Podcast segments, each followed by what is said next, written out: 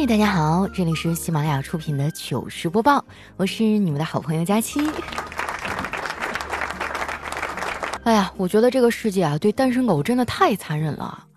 前几天不是三八妇女节嘛，本来这是我们女人的节日，结果朋友圈里啊都是秀恩爱的。行吧，就希望你们都能获得甜甜的爱情，而我只要变得越来越有钱就行了。虽然过节没人给我送礼物、发红包啊，但是我也好好的犒劳一下自己。我点了一份火锅的外卖。最近啊，我们家周围的外卖基本上都恢复了，很多店呢还推出了春日新品。不得不说呀，时间过得可真快啊，一眨眼春天就来了。我昨天下楼倒垃圾啊，发现外面的花都开了。说实话啊，我还挺喜欢春天这个季节的。这个季节就跟谈恋爱一样啊，因为早晚都凉。不是我酸啊，就谈恋爱这种事儿呢，变数确实太大了。你就不用说谈恋爱了，就连单方面喜欢一个人呢，都很麻烦。你对人家非常主动吧，就容易变成舔狗；你不主动吧，那连当舔狗的资格都没有。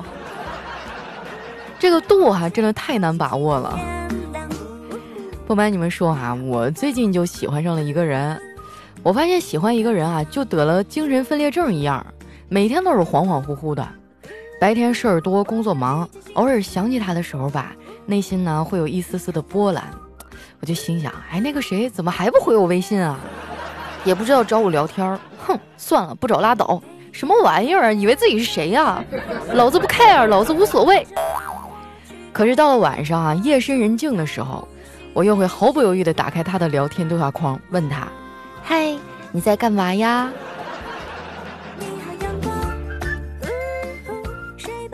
说出来你们可能不信哈，我有时候也会学网上那些套路，哎，跟他说说什么土味情话。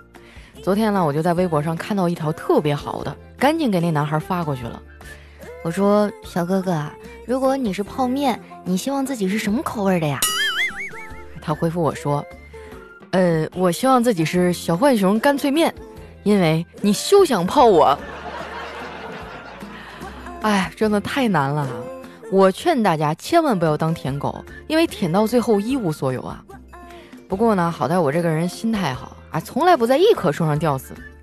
被拒绝以后呢，我就整理了一下心情，上网去发了一条新微博，内容是这么写的：你好，请给我一杯南瓜杏仁露，不要瓜，不要杏，不要露，要男人。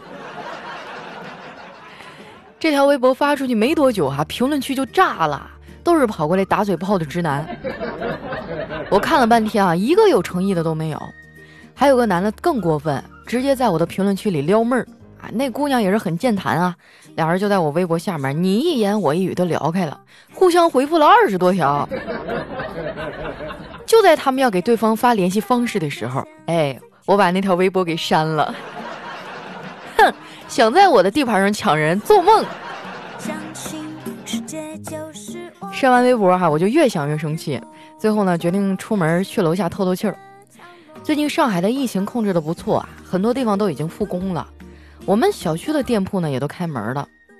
说起来哈，我在我们这片还是很有知名度的，呃，很多人都认识我。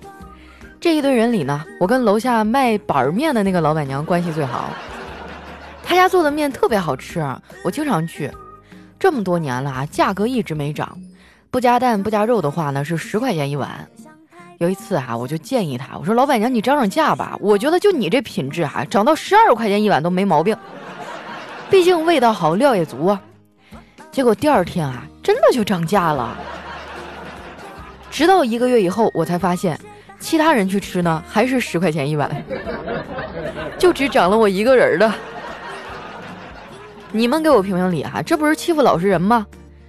不过话说回来哈，我好像已经很长时间都没有吃板面了。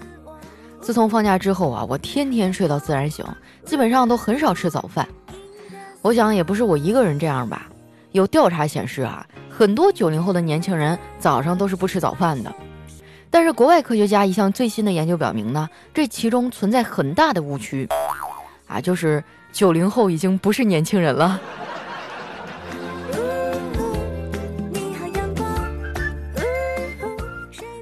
我在楼下待了一会儿啊，就上楼了。坐电梯的时候，我刚按好楼层，门突然又开了。就看到一个满头白发的老爷爷啊，拖着一根绳子，颤颤巍巍地走了进来。我去，当时给我吓得呀，我以为碰到什么灵异事件了呢。正当我躲在角落瑟瑟发抖的时候，那个老爷爷啊回头看了一眼，然后说：“我操，我的狗呢？”我也是个热心的人嘛，后来我就帮那老爷子啊在小区里找了半天那狗，还好我们小区不大，找了一会儿就找到了。那老爷爷的狗哈是一条京哈啊，就长得特别像我小时候养的一条。当时我看到那条狗啊，眼圈顿时就红了。我永远都忘不了小时候啊，惹我妈生气，她要揍我的时候，每次都是她，就是把鸡毛掸子叼给了我妈。现在想想还是小时候好啊！你回忆回忆，是不是这样啊？虽然那时候我们会挨揍，但是我们都很快乐呀，因为那个时候我们丑和穷都不像现在这么明显。再说了，虽然我不是传统意义上的乖孩子，但是我也有过人生的高光时刻呀。那是我上高中的时候，有一次期中考试啊，我超常发挥，考了全班第一名。公布成绩那天哈，班主任非要让我上台说说学习经验，还有心得体会什么的。我推辞了好几轮啊，都没有推掉。之后呢，我就在同学们的掌声中走到了讲台前。我本来想显得自己谦虚一点啊，我就用力的给大家鞠了一躬，但是我没有估计好这个距离哈，一下就把头咣一下磕在了讲台上，当场就晕过去了。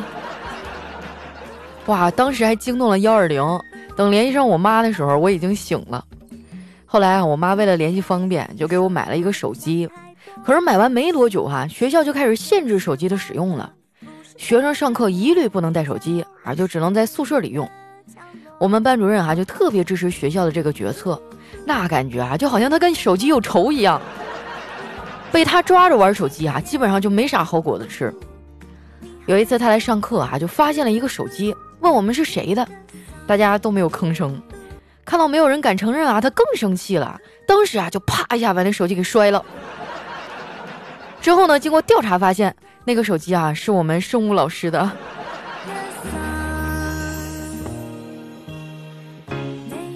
这么多年过去了啊，现在手机呢已经是生活的必需品了。就拿我来说吧，几乎二十四小时啊都离不开手机。你就不用说我了，我们家老头老太太都不行。昨天我爸妈从老家回来了，我哥去接的。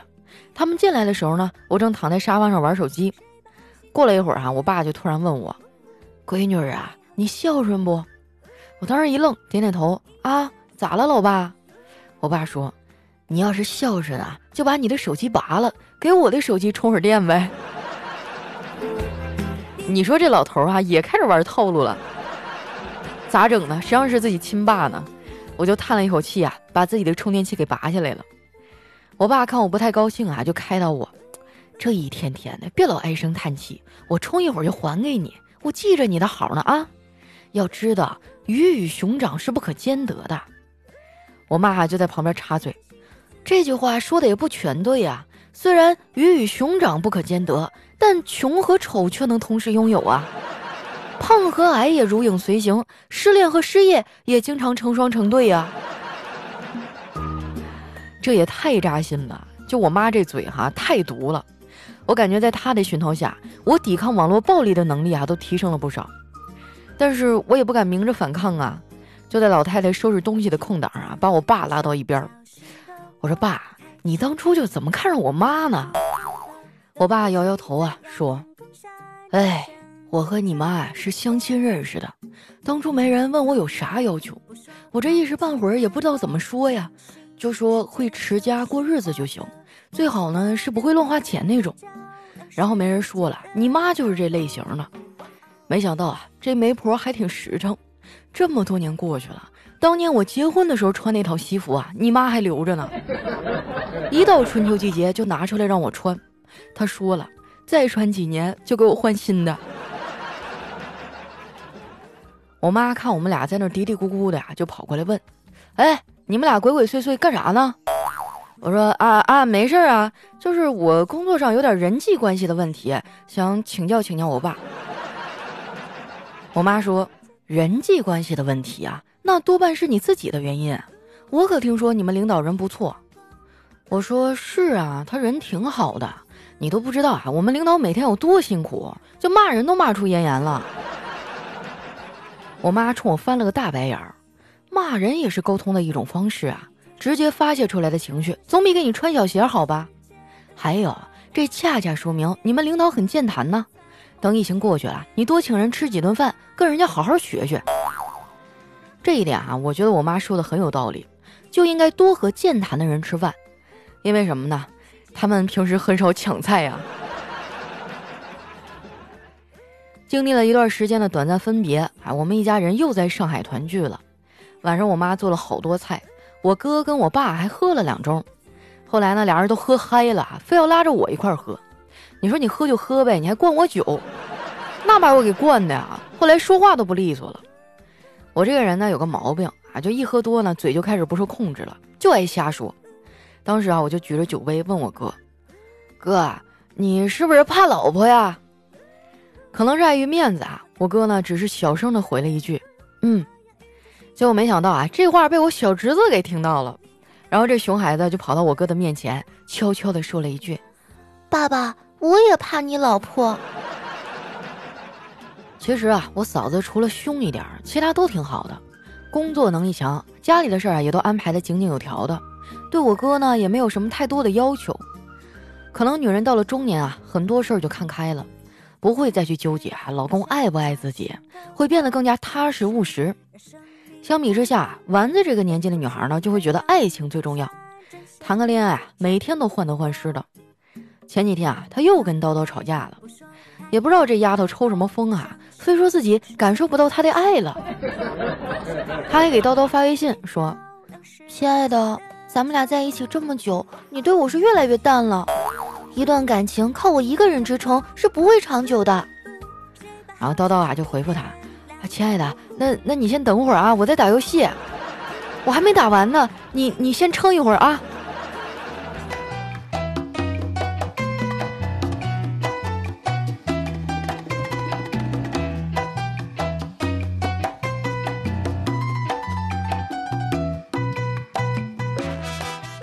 一段音乐，欢迎回来，这里是喜马拉雅出品的糗事播报。啊，又是一期非常飘忽的节目啊！本来应该是周日，结果今天周三了。我再往后拖延拖延就能扣圈了。那接下来又到我们留言互动的时间了啊！喜欢我的朋友呢，记得关注我的新浪微博和公众微信，搜索“主播佳期”，是“佳期如梦”的佳期。首先这位呢叫佳期家的猫池。他说：“佳期啊，我给你个建议，牛奶和南瓜呢能养发防脱，想拥有健康浓密的秀发，必须摄入足够的蛋白质。每天呢吃一把南瓜籽儿，喝两杯牛奶，就可以补充锌和蛋白质，减少脱发。”哎呀，我每天可不止吃一把南瓜籽儿，这头发也没有什么好转的迹象啊。下面呢叫等待也是一种智慧。他说。有趣的姑娘都单身，因为她们一个人啊就可以撑起无聊的岁月，很难找到比自己还有趣的人呢。没错哈，我终于知道自己为什么单身了，就是因为我太有趣了。下面呢叫蛇王山二小姐，她说我想问佳琪一个问题啊，放假在家你到底胖了几斤呐？呃，好了，不提伤心事儿了。我发现这是同一个世界，同一个妈。我以前不这么认为，现在根据我的总结呢，发现。如果妈妈让你下楼拿个东西啊，你最好快点儿，因为你会在电梯口呢碰到你妈，她会说你太慢了，我提东西这么累，你怎么不快点儿啊？如果你在家里哈，妈妈会说你天天在家不出去，看你胖成啥样了。如果你出去玩呢，妈妈又会说你整天也不在家陪陪妈妈。当你吃饭吃的多的时候，她会说你胖的像个猪一样；你吃的少的时候呢，她会说妈妈做饭这么辛苦，你才吃这么点儿，你对得起我吗？哇，真的是跟我们家老太太一样一样的，我的天哪！我觉得回家吧，就千万不要超过一个礼拜，就前三天啊，还是母慈子孝、其乐融融，越往后越完，超过一个礼拜以后，估计你就要挨揍了。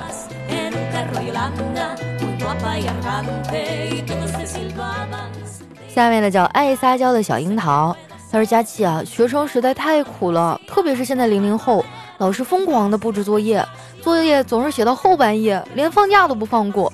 好不容易有一个延迟开学的机会补作业，可是我还在上网课，我真的好苦啊！哎呀，我真的觉得在家里好烦啊！以前我就特别特别向往那种在家办公的时光，后来我发现哈，真正在家办公了，你会发现你二十四小时都归你的领导支配，不管什么时候啊，他给他给你一个电话发过来或者一条信息，你十分钟没回，他就觉得你今天肯定是在偷懒。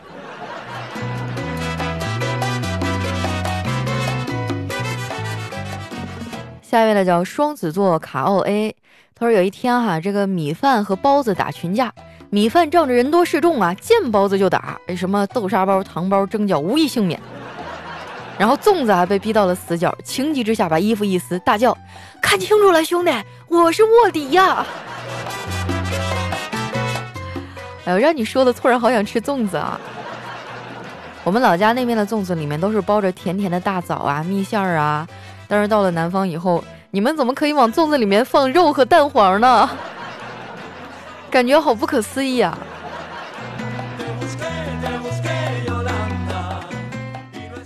下面呢叫孤独存在的我，他说佳琪姐，你给我评评理，我说错什么了？有一天啊，女朋友叫我夸夸她，然后我就看了一下，她笑着，我就好像找到句子了。于是呢，我就深情的望着她，我说：“亲爱的，你笑起来好亲切，就像我们家的狗一样。”哎，这位兄弟，你现在还活着吗？我想采访一下医院的网速快吗？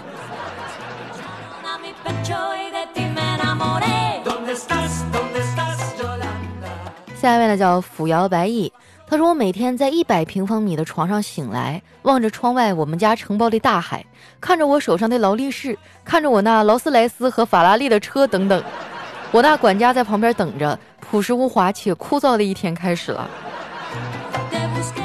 你就催啊！我家有鱼塘，我都不敢出来吹牛。有个大海咋的啊？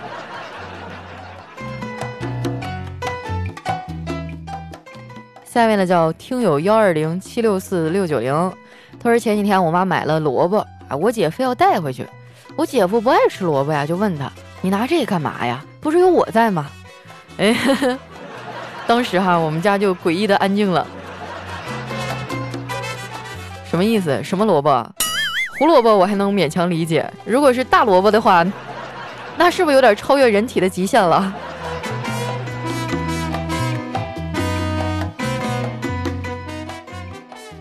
下面呢叫隔壁钱某人呀，他说昨天老妈就在家里说我，你看看你啊，房间造乱七八糟，跟狗窝似的。我马上就怼回去了，那你看过狗收拾东西吗？还不是养狗的人收拾的。然后你妈怎么说？要是我妈肯定会说：“那你养狗的人呢？养你的人呢？别老成天赖在我家不走。”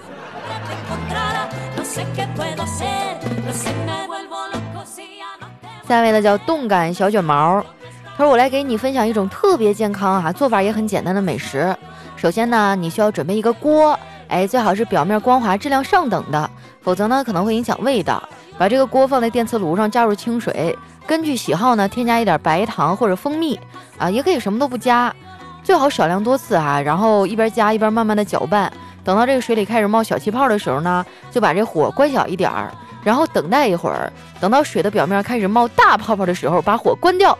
接着，哎，一杯美味的白开水就做好了。你在逗我是不是？我筷子都准备好了。哎，不过这个世界上真的有那种做法简单的美食吗？好像很美味的东西都很难得呀，都很难做。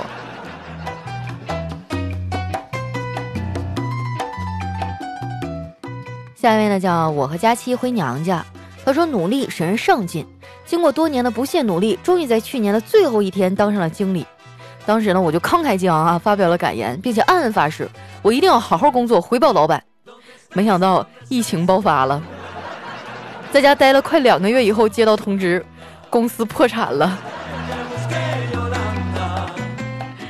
哇！我看到很多的小伙伴在家里哈都待不住了，说再不让我回去，万一我回去了，公司没了咋整？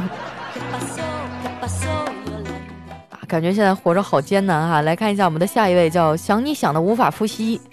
他他说人总是对未来充满希望，觉得考上大学就可以好好享受了，哎，考完四级就可以好好享受了，弄完论文就可以好好享受了，找到工作就可以好好享受了，做完这个项目就可以好好享受了，熬到管理层就可以好好享受了，哎，等孩子大了就可以好好享受了，退休以后就可以好好享受了。等这个病治好啊，就可以好好享受了。这辈子这么苦，下辈子应该可以好好享受了。简单的几句话概括了我们苦逼的一生啊。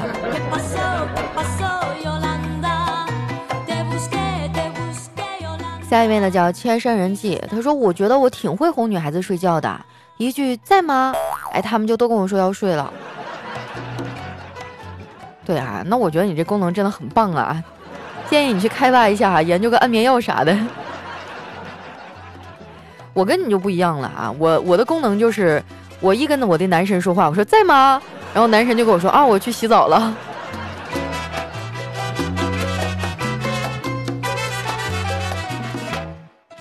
下面呢叫特爱佳期，他说昨天大半夜睡得正香呢啊，突然一个电话打过来，把我吵醒了。我迷迷糊糊的接起了电话，然后就听那头说。老婆，我车在路上抛锚了，周围又没有人，快点开车过来接我。这诈骗电话哈，当时我就回了几句：“你谁呀？老子是男的，不是你老婆啊，打错了。”然后我就挂了电话，准备接着睡。正在这时呢，我猛然的醒悟了过来，推醒了身旁熟睡的红红。哎，你快醒醒，你老公找你啊！哎呀，这个。这个故事真的太刺激了，我很期待你的后续啊！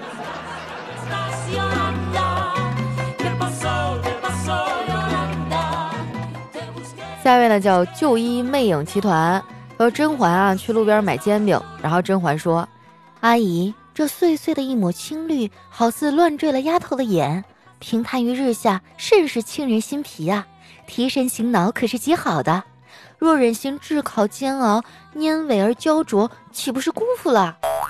阿姨说：“说人话啊，煎饼别放葱。”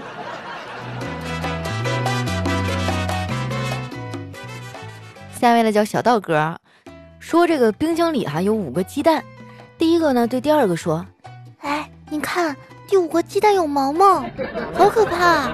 ”第二个还对第三个说：“哎，你看你看。”第五个鸡蛋有毛毛，好可怕！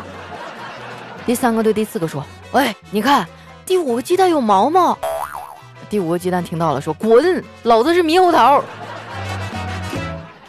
不瞒你说啊，我第一次听到这个段子的时候，丸子还在上小学。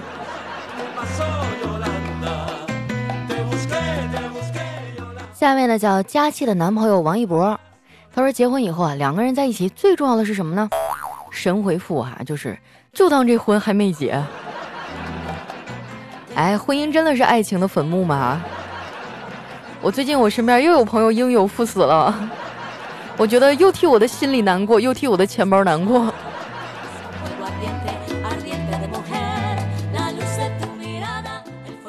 下面呢叫听友幺九幺六三三四九五，他说上了大学啊，哥们儿鼓起勇气问暗恋好久的女神：“我知道你不喜欢我。”但可以让我做你的备胎吗？女神摇摇头说：“可是我已经有备胎了呀。”哥们儿就不甘心了，接着恳求道：“现在都全面二孩政策了，我可以做二胎吗？”醒一醒啊，朋友，舔狗舔狗舔到最后一无所有啊！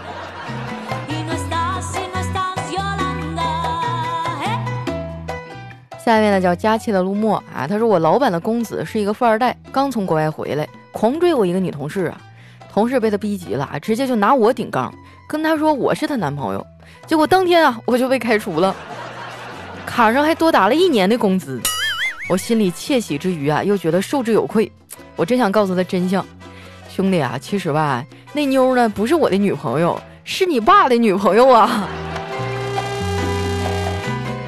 贵圈真乱哈，来看一下我们的下一位叫路易斯线哈，他说。我们班有一个男同学，数学满分，英语不及格，被英语老师罚站到走廊。没一会儿呢，数学老师路过啊，就把他带上了啊，去另一个班上数学课去了。哎，就这种偏科的情况啊，上学的时候好像经常有啊。我记得我原来就是语文特别好，然后什么数理化都不太行。就凡是涉及到什么数字啊、公式啊，我就都不行了。但你要让我分析一下啊，说这篇文章那个什么落下的树叶啊、灰暗的天空什么意思，代表了作者什么样的心情，我肯定给你解释的明明白白的。所以我就觉得吧，人呢，这不能叫偏科啊，只能说你在某一方面就特别特别的擅长。我觉得就普遍让大家又学数理化，又学什么历史人文各种方面的，就不太合适。因材施教啊，是吧？这孩子喜欢数学就让他学数学，喜欢语文就学语文，是不是？你就没准每个人都成才了。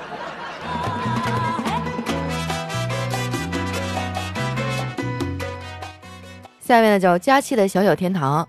他说：“哎呀妈呀，削掉我一颗姜子牙，出了我一身成吉思汗呢。拿起吕布擦了擦嘴，又削了一个马可波罗吃，翻过了一座大桥，用狂铁打造了一座盾山，看了一眼武则天上的赵云，点了一根孙尚香，默默地发了一条韩信。六六六六六哈，这古代这点有名的人全让你给串起来了。”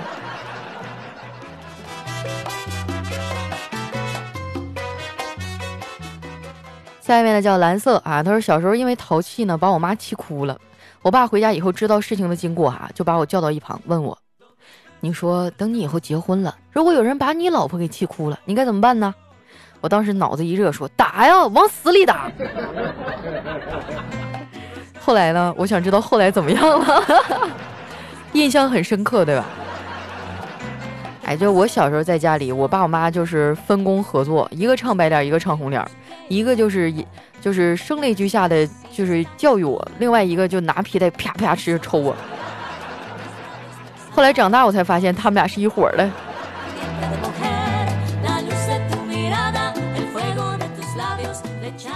来看一下我们的最后一位哈，叫梦琪如雨。他说：“我二十年来啊，出门就有人要微信，不下百次；就算邋里邋遢去图书馆，也会有人搭讪；发朋友圈呢，会有几百人点赞，一群人吹彩虹屁。”今天还因为一个人夸得太夸张，我屏蔽了他。听多了真的很没有感觉啊！你说这样我能不知道自己长啥样吗？其实我拥有这一切呀，首先要感谢我的爸妈，要不是因为他们呀，我就不会长这张嘴啊，在这里胡说八道了。刚才我都想要你微信了，你知道吗？你错过了女神跟你要微信的机会。好了，那今天留言就先分享到这儿了啊！喜欢我的朋友记得关注我的新浪微博和公众微信，搜索主播佳期，是佳期如梦的佳期啊。有人说为什么今天这期节目更新的这么晚哈？啊，因为周日那天我去做了一场大型活动啊，当时是给一个汽车呃上市发布会做宣传嘛。哇天，那天真的太激动了，我我亲手发出一辆半价购车的资格，就原价十二万，打完折以后也就五万多。然后是一位我的女听众抽到了这个名额，当时我这心里啊真的是老老复杂了。这么多年我亲手发出的奖品有多少，就没有一样落到我自己手上。不过没关系啊，上次直播没有赶上的朋友可以关注一下三月二十号的晚八点，我们还有一场直播，到时候也会给大家准备很多福利。当然我知道你们不是那样人，你们肯定不是为了奖品对吧？主要就是想我了。所以大家拿出小本记一下哈，三月二十号晚上八点过来找我玩哟。那今天节目就先到这儿啦，我们下期再见。